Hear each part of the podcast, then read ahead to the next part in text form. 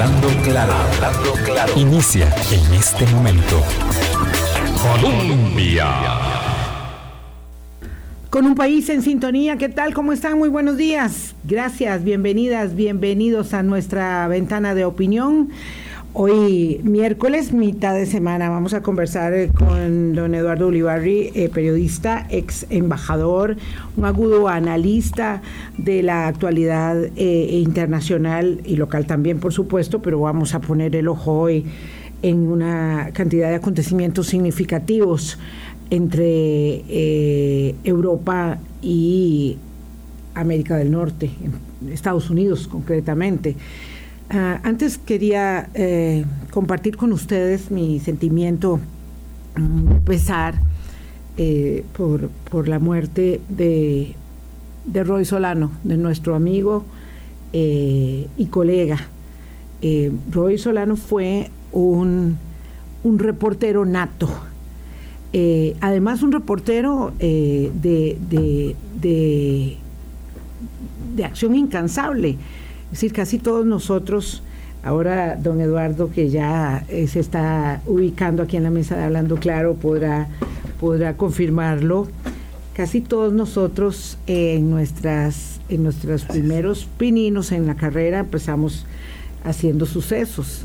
Y luego es, un, es una tarea tan desgastante, tan agotadora, emocionalmente cansada, y, y vamos ascendiendo, digamos, a otras áreas, vamos buscando otros, otros recodos del camino para eh, trabajar en el, en el quehacer del reporterismo, que es la esencia básica del oficio nuestro. Eh, pero Roy siempre se quedó ahí. Eh, él, abrazó esa, esa área de la cobertura noticiosa que es, que es de verdad la más, la más dura.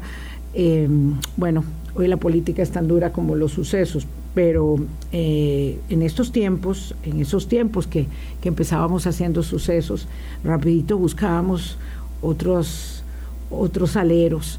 Y bueno, eh, Roy fue un sucesero, pero de, sangre completamente entregado. Ustedes habrán escuchado algunos de ustedes eh, los testimonios de sus amigos, de sus compañeros, respecto de su entrega, de su pasión eh, para llevar adelante este oficio hay que tener mucha, mucha pasión y por supuesto nos ha conmovido muchísimo su partida. Cuando uno va aquilatando experiencia, canas, arrugas, es decir, muchos años, eh, evidentemente desde el, eh, desde el momento en que podemos valorar mucho, mucho más este, los privilegios de hacer periodismo en este país, de habernos formado en este país y entender además las obligaciones que nos son consustanciales, eh, pues todo esto forma parte de, la reflexión cuando alguien tan joven se ha ido. Porque claro, desde mi perspectiva, don Eduardo, 56 años es, es mucho tiempo para todavía dar por delante, sobre todo con esa pasión, eh, con esa entrega que, que, Roy tuvo para con los sucesos, para con la televisión, ese fue su mundo, eh, y para con su empresa, para con su canal, eh, para con Repretel, eh, porque ahí estuvo, ahí es donde se desarrolló su carrera y yo quería reflexionar este, este minuto respecto de, la partida de, un, buen hombre, de un ser humano. Esta máxima me encanta, no sé si era Kapuczynski, bueno, no sé, que decía, y es así, en la vida en general. Para ser buen periodista hay que ser buena persona. Eh, don Eduardo Uribarri, ¿qué tal? ¿Cómo está? Muy buenos días. Eh, buenos días, Vilma. Me uno a sus palabras, que las oí casi todas aquí en, ya en el estudio. Yo no tuve una relación muy estrecha con Roy, pero sí lo, lo conocí. Incluso, si mal no recuerdo, fue estudiante mío en la Universidad de Costa Rica porque yo soy un poquitito mayor que... Un poquitico mayor que, que, que, lo que era él. Y sí, un periodista de garra, ¿verdad? De, de, calle hasta cierto punto. De calle, de oficio de la calle. Sí, sí. Además con formación profesional académica. Así que yo he sentido mucho su, su partida. También creo como todos los colegas. Sí, creo que tenemos así un eh, un golpe de corazoncito.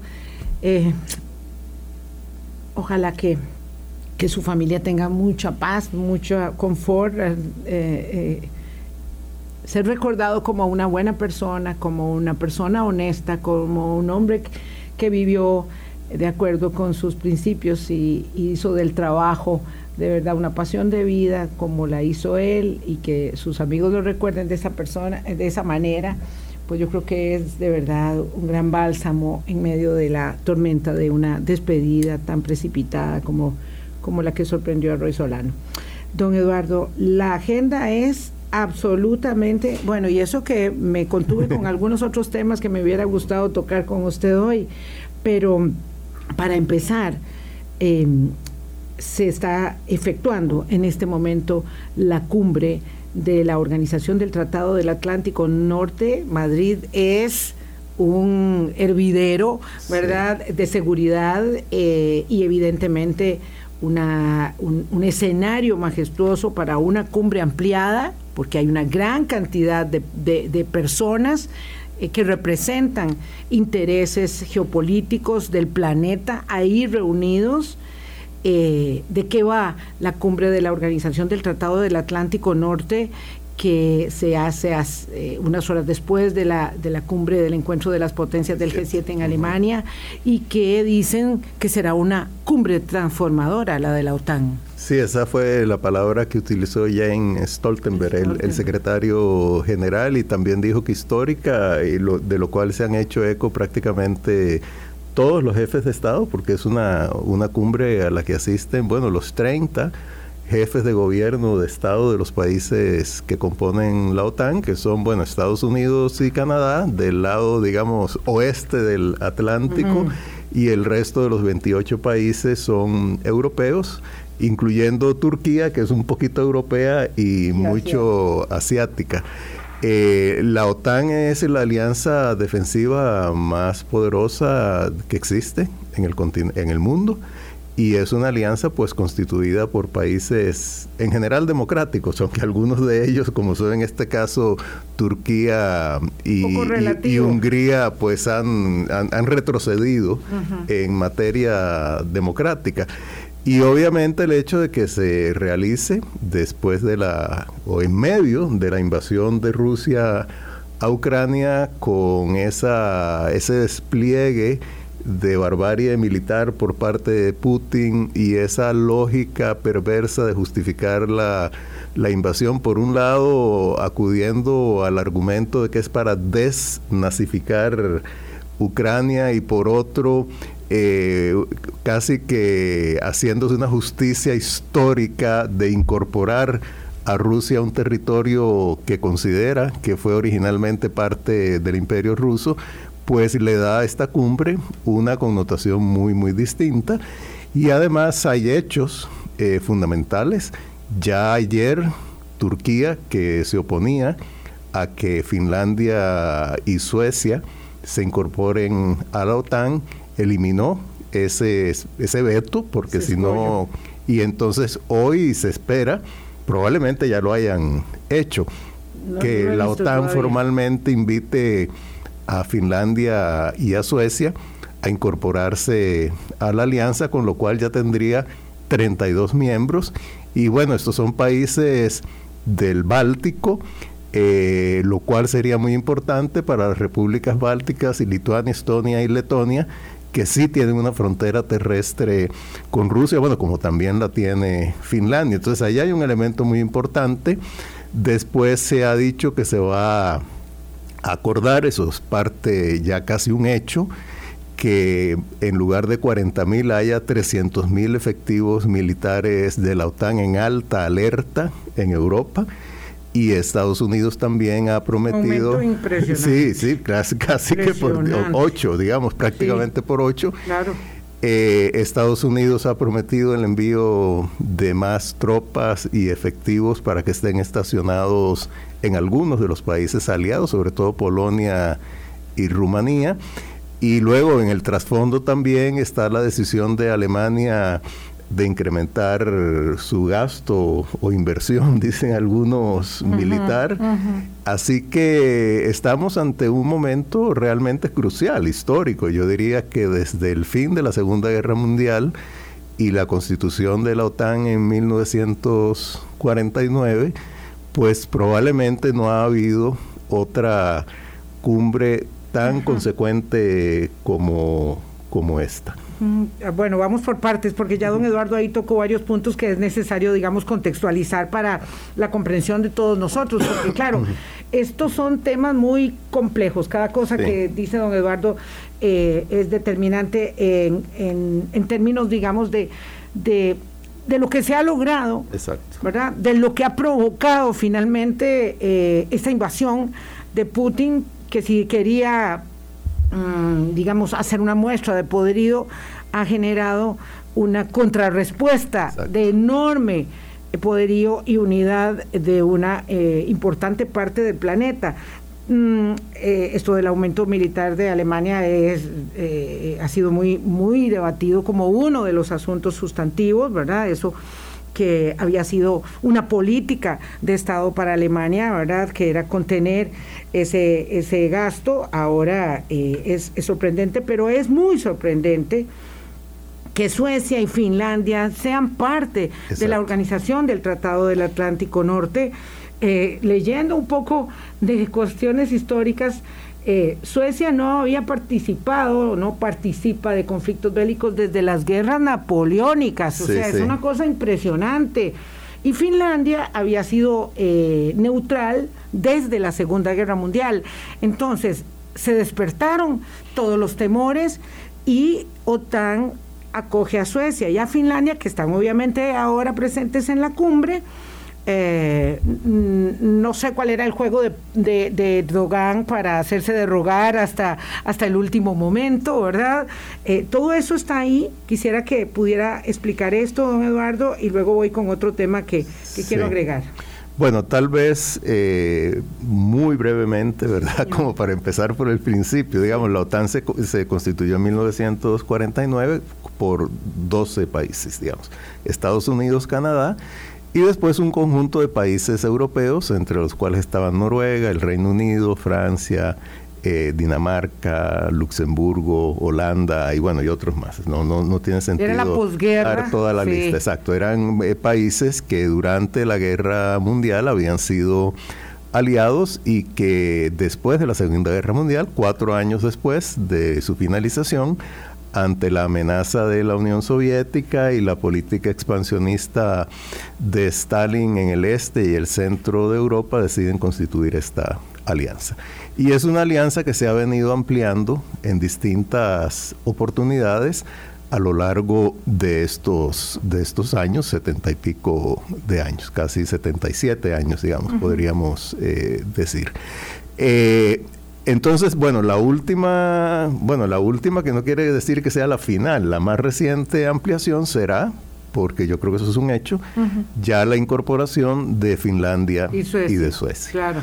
Ahora, ¿por qué, ¿por qué Finlandia y Suecia se incorporan? Bueno, porque una vez que Putin decide invadir Ucrania y que da una serie de argumentos que en gran medida desconocen la, digamos, la esencia del sistema internacional, que es la integridad territorial de los, estados, y además que eso lo, lo envuelve de una serie de aspiraciones que se remontan a la época imperial rusa, zarista, no tanto a la Unión Soviética, pues estos países se sienten muy vulnerables y son países que están como en una primera línea de contacto, podríamos decirlo, con Rusia, Finlandia tiene una frontera de más de mil kilómetros con Rusia, fue invadida eh, por Rusia y su neutralidad proviene de un arreglo que tuvieron que hacer para que las tropas rusas eh, salieran del país después de haber sido combatidas a sangre y fuego y con gran éxito por los finlandeses, conste. Pero bueno, a partir de ahí Finlandia no es que se declara neutral, sino que no se alinea con ninguna mm, alianza defensiva. Y lo mismo Suecia. En la práctica sí, digamos. Sí, hasta, hasta cierto punto.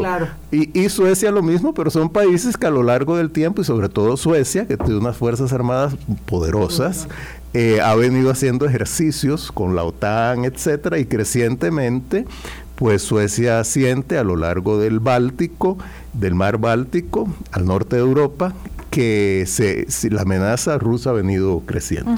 Entonces, esto hace que no solo sus gobiernos, sino también la opinión pública, porque realmente el grado de apoyo a la al ingreso en la OTAN en ambos países anda como alrededor del 70% de la población.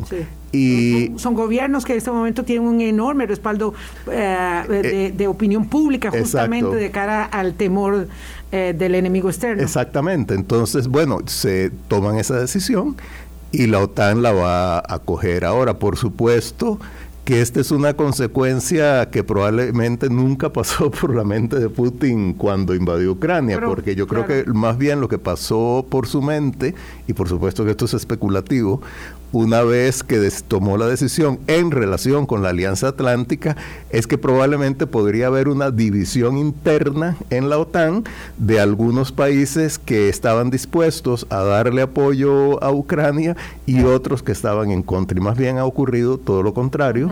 Ha habido más bien una mayor unidad, o sea, la, la, la invasión a Ucrania ha sido un factor de cohesión, no solo de la OTAN, sino también de la Unión Europea en, en relación con los aspectos económicos. Y además, eh, en Washington hay un gobierno muy creyente en las alianzas internacionales. Si en este momento hubiera estado Trump en la Casa Blanca probablemente jamás la OTAN habría sido capaz de esa unión y probablemente Rusia se habría salido con la suya. Sí, hay una enorme comunión, evidentemente, de eso vamos a hablar también. Hay una, mm, para entender esto, hay un asunto que me llamó poderosamente la atención en ese desfile, eh, digamos, de, de pesos pesados que hay en Madrid. Están eh, Corea, Australia y Nueva Zelanda. Entonces uno dice, wow, estos que no son miembros de la OTAN, pero que son aliados estratégicos de la organización del Tratado del Atlántico Norte, que constituyen algo así como el, el, ala eh, Indo-Pacífica. Eh, eh, ¿Por qué están ahí también? ¿Por qué fueron invitados? Eso indica que hay una cohesión enorme de sectores del mundo que también están eh, siendo parte de este empeño. Y a eso habría que añadirle Japón también, ah, ¿verdad? Japón, bueno, que es un aliado mucho más, llamémoslo, estructural de, Estados Unidos, por lo menos que la, sí, por lo menos que Corea, porque Australia y Nueva Zelanda siempre han sido aliados. Vea, yo creo que eso se explica de distintas maneras. Eh, hay un, un, factor de cohesión en relación con estos países indo-pacíficos que es China o sea, de cohesión por oposición. Claro. Porque China ha tenido últimamente, bueno, desde hace varios años, una política crecientemente expansionista desde el punto de vista de tratar de tener un control bastante grande del mar del sur de la China y ciertos sectores indo-pacíficos que por supuesto preocupa muchísimo a Australia, a Nueva Zelanda, a Corea y también a Japón. No olvidemos que Japón, después de la derrota en la Segunda Guerra Mundial y de la, de la, ocupación estadounidense, fue, eh, digamos, casi que forzado por Estados Unidos a aprobar una constitución pacifista. O sea, es una constitución que veda la posibilidad de que Japón tenga eh, fuerzas ofensivas. Claro que esto es algo que se le busca la comba al palo, porque las Fuerzas Armadas de Japón son sumamente poderosas. Lo que pasa es que están bajo el manto de la defensa de, de Japón. Y hay incluso en Japón actualmente, y eso ha venido creciendo, sobre todo por la amenaza china, una tendencia a enmendar la constitución para permitirle incluso participar en conflictos externos, cosa que la, la Constitución en este momento le prohíbe. Entonces, bueno, estos países indopacíficos indudablemente reaccionan sobre todo por la amenaza china y de hecho parte de lo que se supone que va a suceder hoy en Madrid es que ya oficialmente la OTAN va a determinar, o sea, no es que China sea un adversario, pero sí que es un país de interés en el sentido de que puede constituir un desafío para la Alianza Atlántica. La última información que tengo aquí de la cadena SER dice que la Alianza aprueba la estrategia ante los desafíos de la próxima década. Y efectivamente la hoja de ruta que eh, refiere eh, estos elementos que usted señala, don Eduardo, y además un tema que ahora sí nos cae, nos calza, digamos, nos cae el 4 a nosotros, que es el tema de la ciberseguridad. De la ciberseguridad, claro, claro. Es un tema, eh, es que, bueno, eso lo hemos experimentado en Costa Rica, no necesariamente por una agresión de tintes geopolíticos, pero pero aunque sea extorsiva, ¿verdad? Que es como yo presumo que ha sido la, agresión acá. La, la, ciberseguridad es un tema de interés universal e indudablemente ningún país está inmune. Y, y aquí sí que lo que se llaman relaciones o guerras asimétricas se pueden dar con relativa facilidad porque, por ejemplo, un país como Corea del Norte, eh, tiene una capacidad de ciberataques mucho mayor de lo que su territorio, su economía, incluso su aparataje de armas nucleares le permitirían. Entonces, en este sentido, la ciberseguridad, por ser un desafío universal, requiere también respuestas universales. ¿Cómo la requiere el ambiente? Pero bueno, desgraciadamente el ambiente todavía, el tema de, las amenazas ambientales no está tan estructuralmente incorporado a las doctrinas eh, defensivas. Siempre lo, lo, urgente no va dejando tiempo lo importante. Eh, don Eduardo, ¿qué espera de la finalización de esta eh, cumbre? Eh, para terminar este bloque y poder preguntarle sobre otros, sobre otros temas que son eh, significativos. Bueno, eh, ampliación de la, de la OTAN, eso es un hecho, con dos países más, ya serían 32. Reafirmación de la Carta del Atlántico, en la cual el, pues, su artículo 5 dice que la agresión contra uno de los países de la OTAN será considerada como una agresión contra todos. Eso es sumamente importante, ahí está, pero estoy seguro que se va a, reafirmar eh, la decisión de aumentar, no necesariamente como OTAN, sino a varios de sus países miembros, como países individuales, la ayuda militar y, también económica a Ucrania, aunque la parte económica la ve más la, la Unión Europea, y un mensaje en general de unidad que obviamente va a generar reacciones en, Rusia y va a generar reacciones ya de otra índole en China probablemente también. Así que yo diría que todo esto indica que las fracturas geopolíticas se van a acentuar, eh, no por culpa de la OTAN, creo yo, simplemente la OTAN está reaccionando a una agresión de parte de Rusia y a un desafío de parte de China. son son como dos juegos muy distintos, pero y además la, China no está en la línea, digamos, de contacto eh, de la OTAN, pero yo diría que estos serían fundamentalmente los resultados y una probable mayor cooperación y coordinación precisamente entre la OTAN y aliados en otras partes del mundo. Usted ya mencionó Australia, Nueva Zelanda, Corea del Sur, Japón. China, eh, perdón, India tiene una actitud ambivalente, pero India también es parte de un grupo de, cuatro países indo-pacíficos eh, preocupados por la expansión china. Un apoyo ilimitado, ha dicho eh, Occidente, a Ucrania, que por supuesto también es un espaldarazo en esta, en esta, en esta cumbre, evidentemente, para empezar a observar lo que ya eh, está en, los planes de todos ellos, que es la eh, reconstrucción de, del país cuando ello sea posible. Vamos a la pausa, 8.24 de la mañana, don Eduardo Ulibarri con nosotros hoy. Colombia. Con un país en sintonía. Gracias por hacer parte de nuestro Hablando Claro aquí en la emisora que está en el corazón del pueblo. Conversamos con Eduardo Ulibarri, 826. a las democracias todas, ¿verdad? Y esta semana hemos estado en ello, eh, analizando mm, algunos de, eh, de esos problemas, todas están convulsionadas. Estados Unidos no es la excepción.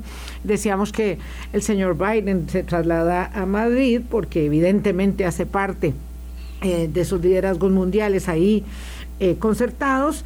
Ah, pero dejando la casa en un estado de ebullición absoluta, em, cuando se va perdiendo el sistema de pesos y contrapesos de una democracia como se está demostrando ha sucedido en Estados Unidos, eh, tiene un poder un, poder, un, gran poder uno sobre otro que hace perder ese equilibrio y la Suprema Corte está literalmente gobernando en los Estados Unidos habida cuenta de las decisiones que toma un día sí y el otro también, porque además no tiene ningún, ningún tapujo, digamos, en mostrar decisiones que tienen que ver con la aportación de armas, eh, con la abolición de la constitucionalidad del derecho al aborto, con la, el restablecimiento de prácticas religiosas en escuelas públicas, en fin, una serie de decisiones que realmente han puesto eh, mucha ebullición en la condición, no sé si como dijo algún analista, esto no se veía desde antes de la guerra civil, este estado de ebullición social y de conmoción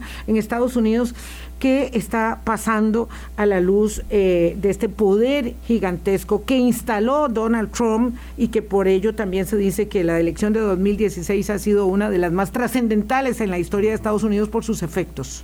Vea, más allá de aborto o no aborto, sobre lo cual podemos dentro de un rato conversar, eh, a mí me parece que lo que está sucediendo en Estados Unidos realmente, como usted dice, es sumamente preocupante porque se están erosionando de una manera muy acelerada fundamentos del régimen republicano y del régimen democrático, que estaban plenamente unidos.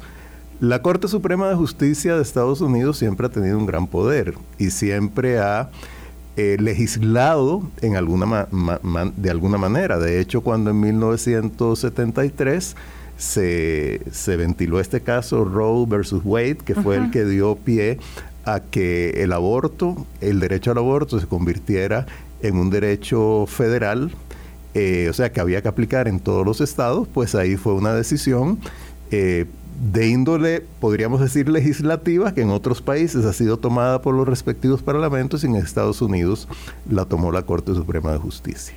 Lo que sucede ahora, y le da un, cambio que por cantidad se volvió en, calidad o, falta de ella, es que hay una mayoría hiperconservadora que de una manera absolutamente insensible, de una manera que irrespetuosa precisamente para los balances y para los derechos ya consolidados por la propia Corte Suprema de Justicia, eh, ha desatado una ofensiva para imponer criterios ideológicos, criterios políticos, criterios religiosos sobre la constitución, eh, de, la, de la República, digamos, sobre los poderes que realmente son representativos de la población.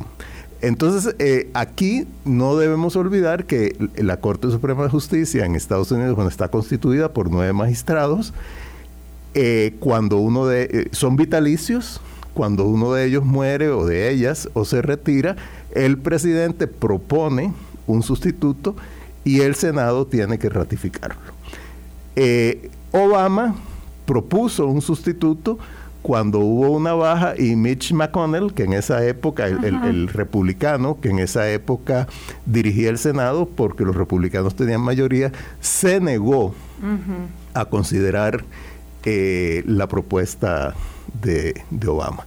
Y cuando llega Trump, eh, es capaz de nombrar a tres magistrados con lo cual el balance que existía hasta entonces se rompe y en este momento hay cinco hiperconservadores, un conservador que es Roberts, el, magistrado presidente de la Corte Suprema eh, de Justicia, y tres que se consideran como liberales. Pero fíjese que el simple hecho de que yo esté utilizando estos calificativos indica que la Corte está dividida por criterios ideológicos, políticos. Y esto se vincula con un debilitamiento de la capacidad del legislativo para actuar. Porque en el legislativo, eh, sobre todo el Partido Republicano, se opone a cualquier iniciativa para ampliar derechos, etcétera. Y entonces se ha creado una parálisis política que hace que la Corte Suprema de Justicia tenga todavía mayor peso en, la, en Estados Unidos.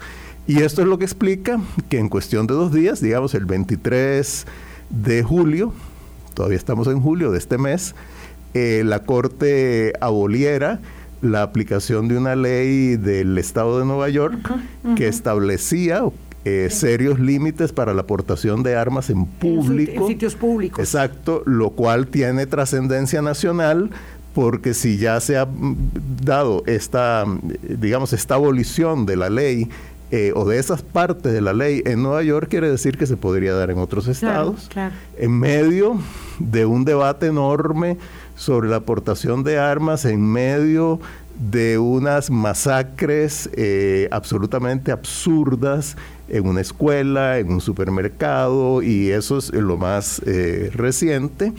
Y además, después, al día siguiente, es que la Corte, algo que ya se sabía porque se había filtrado desde mayo, el borrador. de la resolución, la Corte decide eliminar el derecho al aborto que había reconocido en 1973 y que dos de los magistrados propuestos por Trump, Kavanaugh y Goresh, habían dicho en el Senado que ellos mantendrían esa posición de la Corte, pero después cambiaron de cambiaron, opinión, cambiaron de opinión o ya habían cambiado, pero simplemente mintieron cuando, cuando dijeron esto. Entonces, si uno une las dos cosas, el tema de facilitar la aportación de armas, eliminar en un estado como Nueva York, que es el que tiene, está entre los que tienen mayores restricciones para la aportación de armas, esas restricciones. Y por otro lado, eliminar una provisión que venía desde 1973, o sea, prácticamente 50 años atrás, uno une ambas cosas y además le añade una decisión mucho más individual, sí, del lunes, que es, bueno, reafirmar el derecho que un coach de, de un colegio tenía a rezar en público antes de los partidos, todo eso indica que lo no solo a rezar en público, sino a poner a los chicos a, rezar también. sí, sí, bueno, los chicos se pueden negar, pero ahí hay un asunto de autoridad que siempre ejercicio es de, ejercicio de poder. Exactamente, pero bueno, el, hecho es que... no, lo, no lo pongo en la alineación. Estos tres elementos, armas, aborto, religión, indican que hay una arremetida hiperconservadora en Estados Unidos, de la cual la Corte Suprema de Justicia se ha convertido como en el espolón de proa y eso realmente ha generado un gran debilitamiento de su credibilidad y además realmente yo creo que pone en riesgo, más allá de lo que uno piense sobre cada uno de esos elementos, pone en riesgo esos pesos y contrapesos indispensables en una república democrática como hasta ahora ha sido Estados Unidos. Hay mucha, mucha evolución social. El expresidente Donald Trump ha celebrado estos fallos, eh, pues particularmente el de la abolición eh, constitucional del aborto, ha celebrado estos fallos señalando que son, digamos, dividendos de su gestión. Y yo, pues tengo que darle la razón. Pues Me imagino que nadie se puede oponer a un hecho incontestable como ese.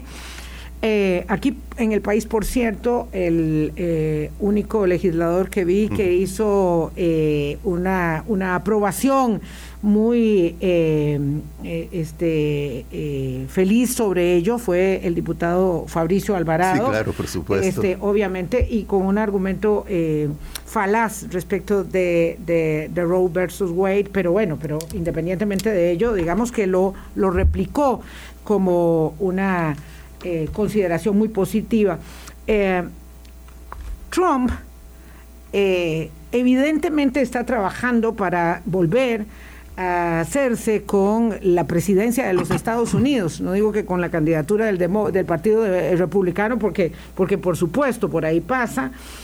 Y está sucediendo en Estados Unidos algo inaudito, o sucedió ayer, en esta excelente porque la verdad esto es para una película puesta en escena que sin duda se debe estar ya eh, eh, imaginando eh, cualquier buen director de Hollywood, este, que es la, el proceso de investigación en el Congreso por parte de una comisión que de verdad habría que estudiar y aprender de cómo se hacen los interrogatorios y cómo se lleva adelante una comisión investigadora eso es también lección. eh, y, de todas las audiencias que ha habido, porque todas han sido muy interesantes, don Eduardo, la de ayer fue infartante. la verdad, la, audiencia de ayer, que no estaba prevista, ¿verdad? Fue una audiencia eh, muy eh, sorpresiva, sorprendente. vamos a hacer la pausa de una vez, 8.37, para que nos cuente don, don Eduardo qué pasó con el testimonio sorpresivo de una asesora, de un primer asesor de Donald Trump en la propia Casa Blanca ayer. Colombia. Con un país en sintonía, 8.39 de la mañana, conversamos con don Eduardo Ulibarri, así como estos son piloritas de temas muy sustantivos, cada uno de ellos puede ser, de ellos puede ser un programa entero. Eh, pero queríamos hacer un repaso y don Eduardo conoce muy bien Washington, eh, conoce muy bien cómo, cómo son las cosas en la política estadounidense, entonces pues es eh, muy interesante aprovechar. Esta comisión del Congreso que está investigando el asalto al Capitolio del 6 de enero, investigando la participación del presidente Trump en el asalto al Capitolio, ¿verdad? Porque el asalto es un hecho incontestable eh, ha tenido una serie de eh, audiencias, bueno, en realidad eran cinco, pero decidieron hacer una más. Y esta fue la audiencia de ayer a una muchacha, eh, digo esto no peyorativamente, es que es muy joven, tiene 26 años, se llama Cassidy Hutchinson y era asistente ejecutiva del jefe de gabinete de Trump y ella es la única persona del entorno más cercano de confianza de la eh, eh, presidencia de Trump que se ha atrevido a testificar y contó unas cosas, don Eduardo, por favor, impresionantes. Sí, esto, bueno, primero, realmente es admirable que una persona, independientemente de su edad, pero sobre todo alguien joven, a quien incluso le pueden tratar de entorpecer su carrera futuro, otros pueden tratar de propiciarla, ¿verdad? haya decidido dar estas declaraciones y ciertamente el hecho de que no estuviera previsto en el, digamos, en, en, en, en, la hoja de ruta o en el mapa de este comité, la audiencia de ayer, y que era casi como decir, interrumpimos este programa para dar una noticia de última, hora. Exactamente. Eh, entonces hubo una gran focalización, además, en ese hecho. Pero esencialmente lo que dijo Cassidy Hutchinson fue que, bueno, entre otras cosas, porque dijo muchas, ¿verdad? Pero lo más revelador, creo yo, y que según muchos analistas sí puede ser un elemento que pueda conducir a un proceso acusatorio ya penal contra Donald Trump, eso es, un, eso es muy largo y muy difícil, ¿verdad?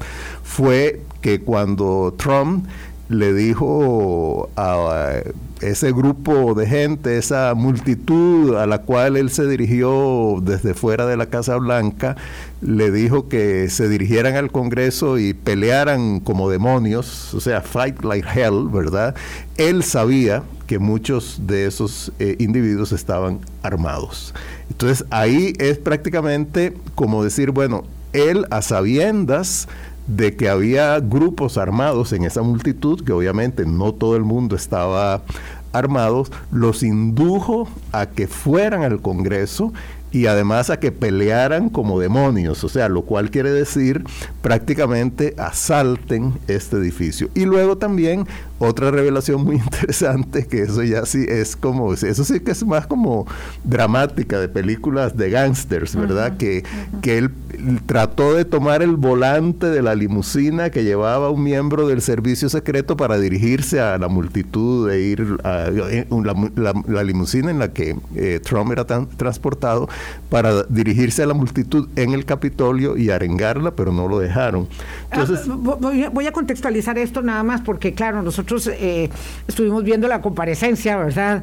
Este, yo a veces salgo de aquí en carrera para ir a ver la comparecencia y a veces es terrible uno estar, digamos, concentrando la propia agenda para no perderse nada.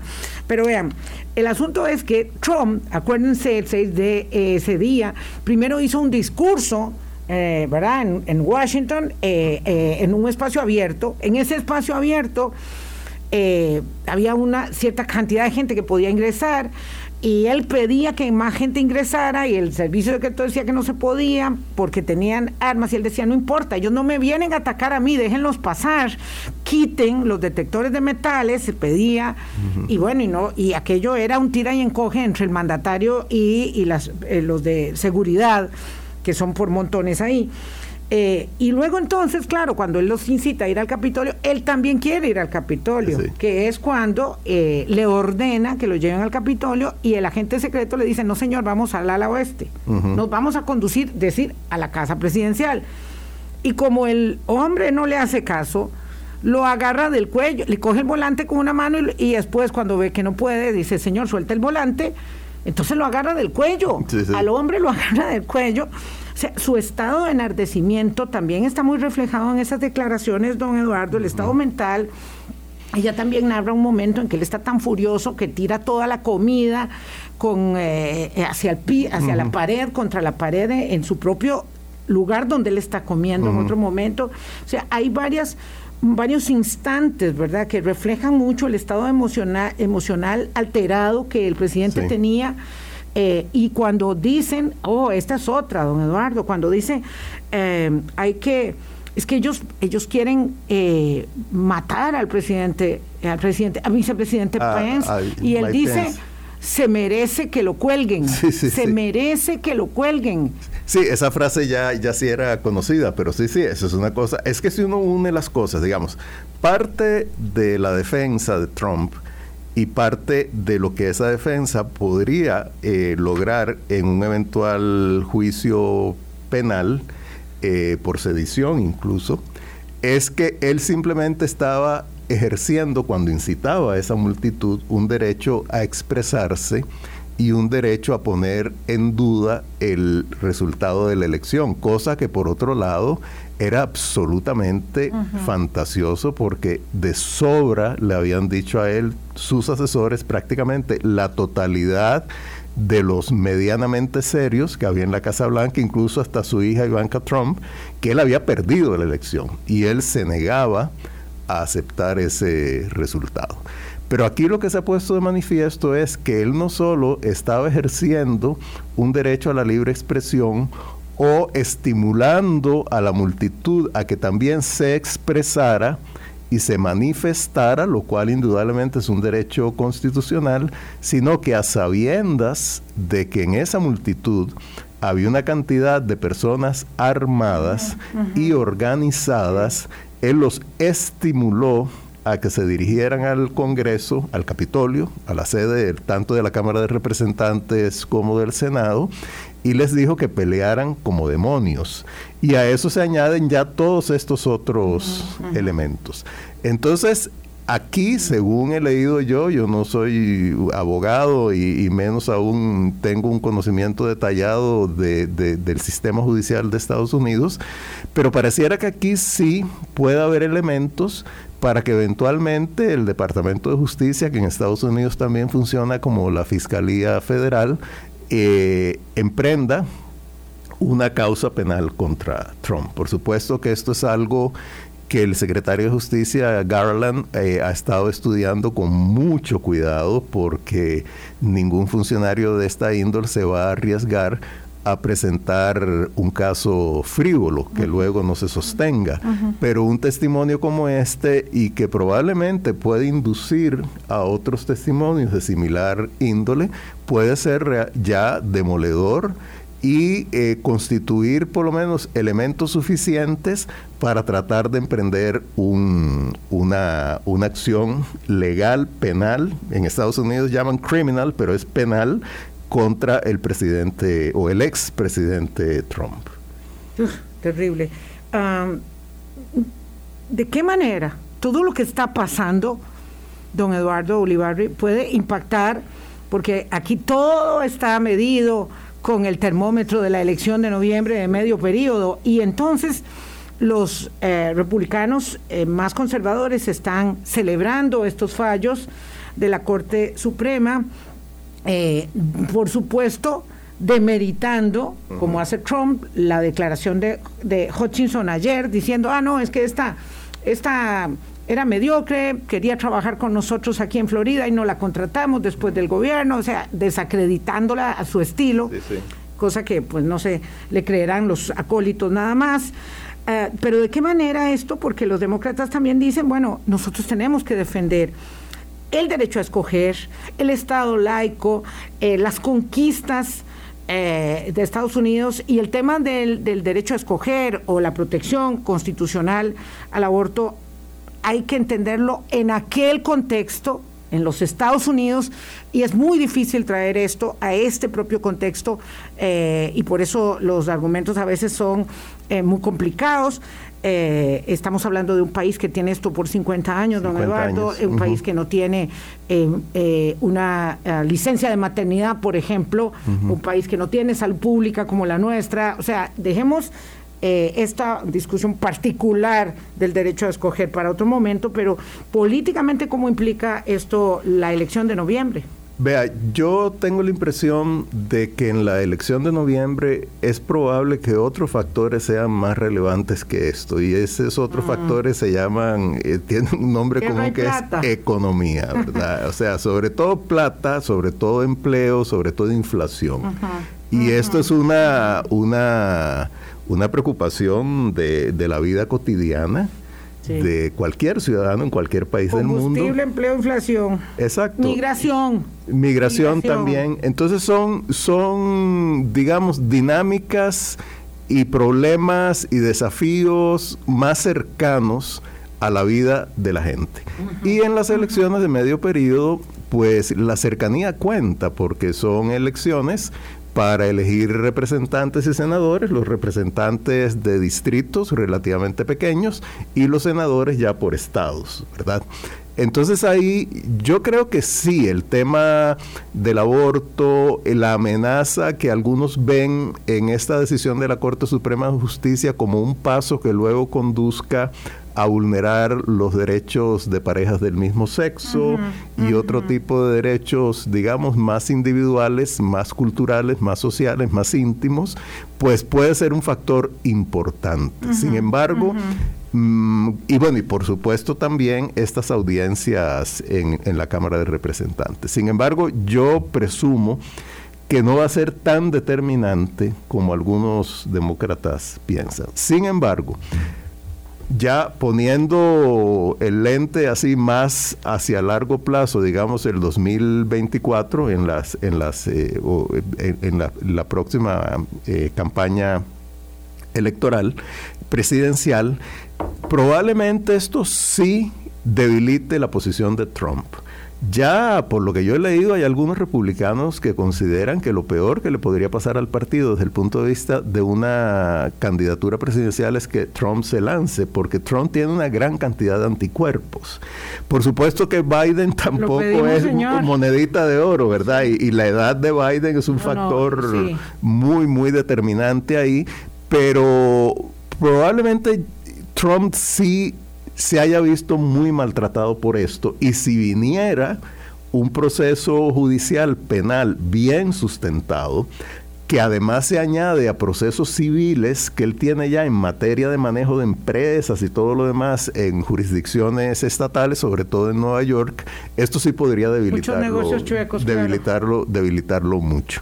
Pero el gran desafío de los demócratas y que yo creo que es prácticamente un desafío que no se puede superar, eh, es tratar de contener la inflación en Estados Unidos, que bueno, en mayo, eh, este último mayo, en relación con un año atrás, fue del 8,6%, que es muy, muy grande. Y, y, en esos, y en esos, este, eh, y en esos problemillas, nosotros tenemos una repercusión enorme también. O sea, no, nos afecta mucho lo que pase allá. Ahora, Estados Unidos también, o sea, en Estados Unidos hay como tribus políticas. Y hay una tribu demócrata muy dura y una tribu republicana muy dura y en el medio de eso hay un sector que se mueve que cada vez es más pequeño, conste, pero es un sector que llaman independientes, que son partidistas, pero con, con, cierto grado de razonabilidad, que esos son los que en última instancia inclinan la balanza.